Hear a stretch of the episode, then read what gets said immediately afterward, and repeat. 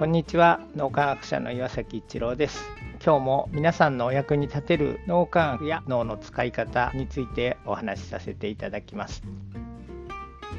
今日はリーダーシップということについてお伝えしたいと思います。まあ、リーダーシップというと、私はリーダーじゃないんですけどっていうふうに思われる方おられると思いますが、これは人間関係の基本となりますので、決してリーダーの方向けのものではありませんので、そういう気持ちでお聞きいただければと思います。リーダーシップとマネージメントという言葉があるの皆さんご存知の通りです。結構ですね、どちらもこう同じようなもんじゃないですかとか、同じですよねって言われる方が結構多いんですが実はリーダーシップとマネージメント、えー、違うものであるということがこれは科学的な研究から分かってきています。でまずマネジメントなんですが権限のある人がルールを決めて、まあ、組織全体に対してですね今度うちの組織ではこのルールを設けます、えー、皆さん守ってください。守れない方には罰を与えます。みたいにするのが、えー、まあ、ざっくり言ってですけど、えマネジメントにあたります、まあ、マネジメントというのは仕組みとか制度そういうものですね。でそれに対してリーダーシップというのは人間的な魅力がある。あんな人になりたいなみたいに他の人から思ってもらえるようなそういうの人間性の高い人がまあリーダーになる。そういうイメージでいてください。でそういう方がですね、まあ、人間的な魅力のある方がメンバー一人一人の人と信頼関係をこう築いていく。そして今度みんなでこういうことをやりたいと思うんだけどどう思う？みたいな。ああそれいいですね。やりましょうやりましょうってみんながこう言ってくれるというのが、えー、リーダーシップにあたります。一言で言うと、信頼関係に基づく影響力というのがリーダーシップになります。こうしてみると、リーダーシップとマネージメントって全然違うものであるということをご理解いただけると思いますが、どちらも実は組織運営には欠かせないものです。まあ、あるいは組織という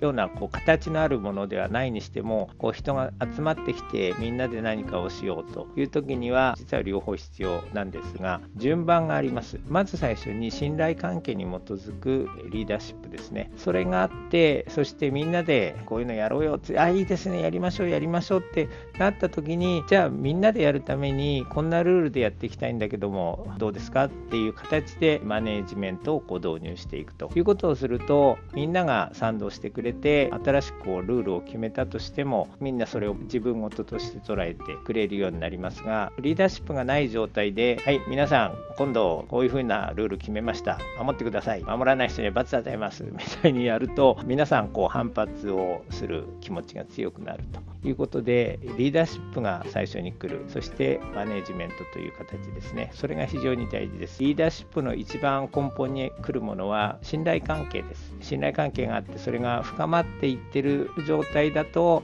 みんなで新しいものを作り上げていこうっていう、あるいはみんなで何かをしようっていう気持ちが強くなってるというその状態がまず最初にあるということですね。でこれは人が集まるとみんなで何かをしようっていう時に役に立つことです。ね決してあの自分がリーダーだからとかリーダーじゃないからとかではなくてみんなで何かをする時には例えば夫婦でもいいですしご家族でもいいですしあるいはなんか学校で友達と何かをするとか職場でみんなで何かをするとかあるいは地域のコミュニティでもいいですけどもそうやって人が集まるとこでみんなで何かをしていくという時に私がリーダーやりますって手を挙げなくてもいいです。みんなでまずは信頼関係をが深まるような関わりをしていただいて他の方がリーダーとして手を挙げてくださってるようであればその方がみんなでこれやろうよって言った時にあいいですねやりましょうやりましょうっていうような場が醸成されてる。そのための信頼関係をぜひ、え築くようなことを関わってあげていただけると非常に物事がスムーズに進んでいくはずです。その上でこうみんなで仕組みとかルールを導入していくということをちょっと心がけていただけると人間関係非常にスムーズにより良くなっていくと思います今日も何かのヒントになれば嬉しく思います。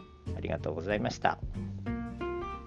この3分脳み液気に入られた方はメルマガでも脳み液のことを発信していますので脳み液メルマガ検索してみてください。そちらからも脳み液あるいは最新の脳科学のことを学んでいただくことができます。皆さんのお役に立てると嬉しく思います。今日も素晴らしい一日をお過ごしください。脳科学者の岩崎一郎でした。ありがとうございました。